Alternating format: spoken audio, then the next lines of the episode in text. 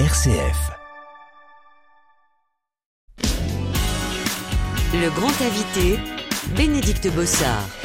Notre invitée du jour est ukrainienne, elle est également journaliste, elle travaille pour un journal régional dans la ville de Tchernihiv au nord-est du pays. Ce journal s'appelle Vitsnik, c'est un journal l'un des plus importants du pays. Seulement voilà, le conflit en Russie a officiellement éclaté en avril dernier, le, conflit avec la Russie, avec l'invasion de l'Ukraine. Marina Osipova a dû fuir son pays, c'est en Alsace qu'elle s'est réfugiée. Aujourd'hui, elle souhaite faire entendre sa voix au plus grand nombre, hein, témoigner pour que nous sachions ce qu'il se passe dans son pays. Elle a fait le déplacement jusque chez nous et pour euh, traduire ce que ce qu'elle va nous raconter, Lila est avec elle. Bonjour à toutes les deux. Bonjour. Bonjour. Euh, merci beaucoup, euh, voilà, de Lila, de faire ce lien avec Marina. Est-ce que vous pouvez nous présenter votre journal? C'est un hebdomadaire, je crois. Alors, euh, effectivement, c'est un hebdomadaire régional tiré à 40 000 exemplaires. Cet hebdomadaire est lu par les gens euh, qui habitent près de la frontière euh, avec la Russie et Biélorussie. C'est une grande publication à l'échelle du pays. C'est un journal très important це видання регіональне, воно виходить лише в Чернігівській області. Але так як наша область прикордонна, Alors, oui, comme c'est un hebdomadaire régional, il est lu par les habitants de notre région. Mais comme notre région se trouve près de la frontière, je trouve que c'est très important qu'on dit la vérité, qu'on éclaire euh, la réalité pour tous ces gens à cause de propagande. En tant que journaliste, comment est-ce que vous avez vécu l'arrivée des troupes russes en Ukraine? Vous suivez l'actualité, est-ce que c'était une surprise pour vous?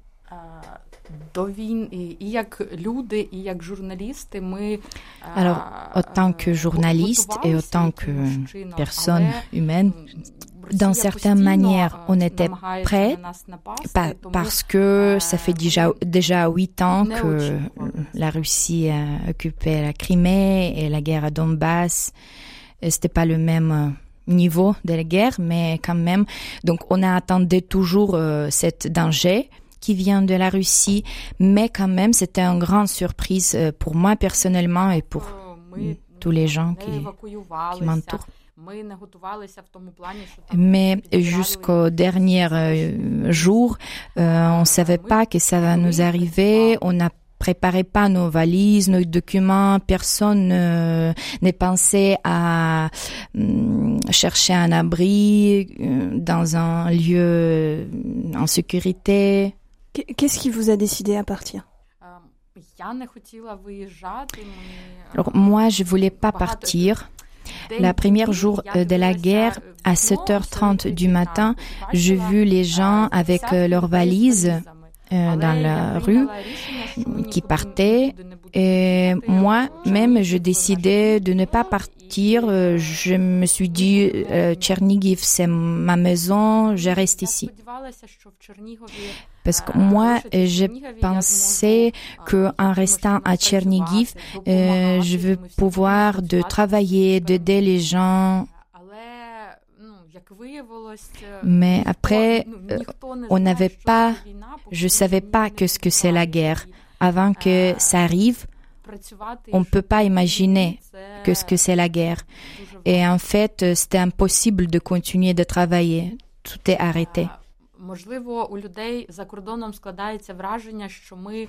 Alors peut-être les journalistes étrangers pensent que les journalistes ukrainiens peuvent pendant la guerre prendre les photos, aller filmer les, sujets, les reportages, voilà, faire son travail, mais en fait quand le bombardement était n'arrêtait pas vraiment sans cesse le jour et la nuit, c'était pas possible de travailler. Et on a repris notre travail, bon, dans mon hebdomadaire, que à partir du moment quand euh, notre ville était libérée, là, les journalistes euh, ukrainiens et les journalistes d'étrangers euh, pouvaient venir euh, entrer dans notre ville. Et alors, euh, je, vais passer huit jours avec mes enfants, euh, restant sous la terre, euh, dans la cave. Il n'y avait pas de réseau, euh, il n'y avait pas d'internet. Et moi, je pensais alors, dans cet état-là, je pouvais pas vraiment aider à continuer à travailler.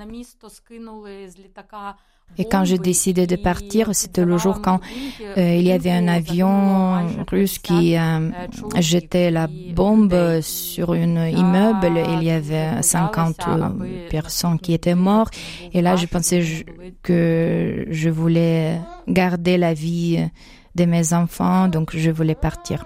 On va marquer une petite pause. On se retrouve dans quelques instants pour la suite de notre rencontre. Vous êtes sur RCF, merci d'être avec nous ce soir. C'est un témoignage particulièrement bouleversant hein, que je vous propose de découvrir, celui de la journaliste ukrainienne Marina Osipova, accompagnée euh, de notre traductrice du jour, hein, Lila, qui a accepté donc de faire le lien entre nous. Euh, Marina, on parle euh, donc de, votre euh, départ d'Ukraine. Comment est-ce que vous êtes arrivée ici, en France, particulièrement en Alsace? Pourquoi? Це був е, н- вибір неочікуваний. Я знала, що я не хочу бути в Україні. C'était un choix inattendu. Et moi, j'ai décidé que je voulais pas rester en Ukraine parce que c'est pas la peine de amener mes enfants dans un autre ad- endroit, endroit qui sera aussi attaqué Euh, Tchernigiv. Alors je décidais de partir en étranger.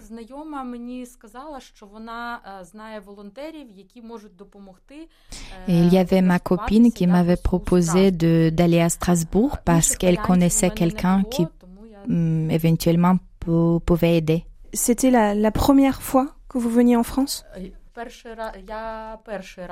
C'est la première fois que je viens euh, en France et euh, pour la nouvelle année, euh, j'ai écrit comme souhaite que je veux aller à Paris.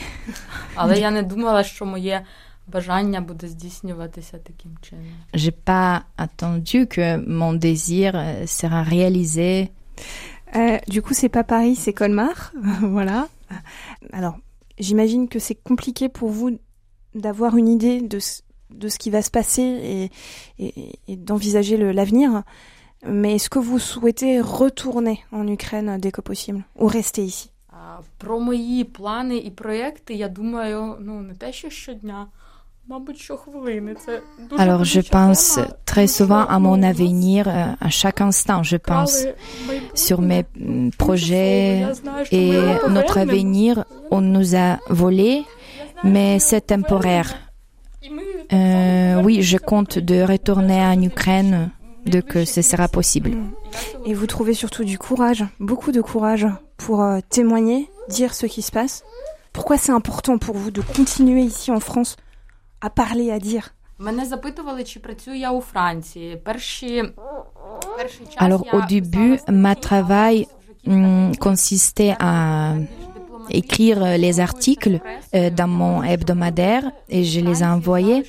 Mais maintenant, depuis un mois, ma travail ici, ma mission ici, plutôt consiste à faire la diplomatie, à montrer que la guerre continue d'attirer l'attention de journalistes euh, vers euh, ce problème, euh, de les raconter la réalité des choses.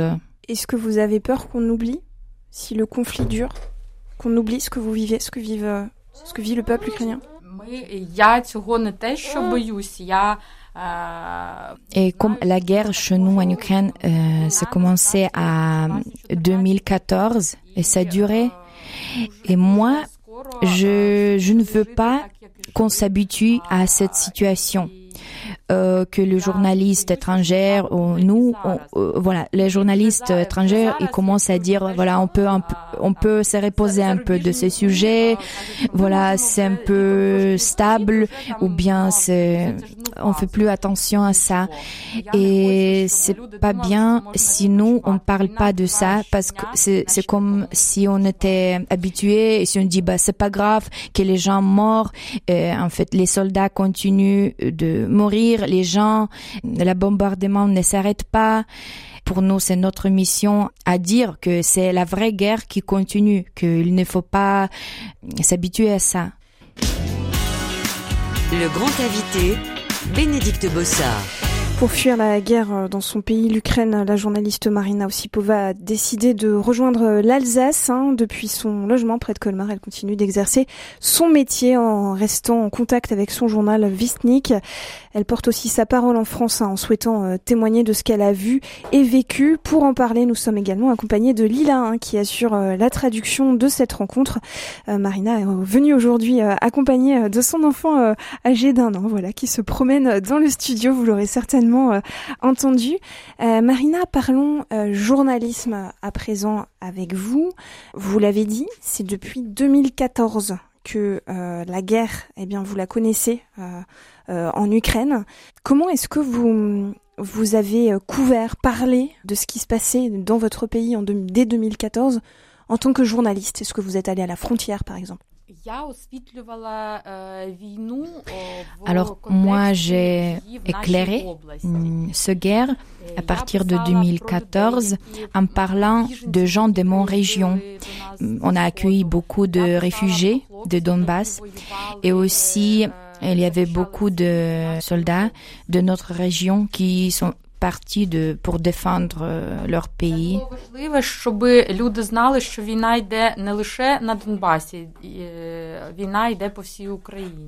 C'est très important de parler de ça parce que comme ça les gens savent que la guerre touche pas que Donbass, ça touche tout le pays.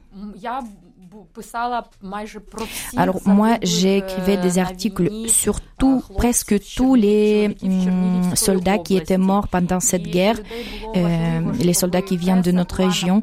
Et pour les gens, c'était aussi très important, voilà, que la presse l'accompagne, euh, qu'elle parle de ça, qu'elle elle met ça en lumière.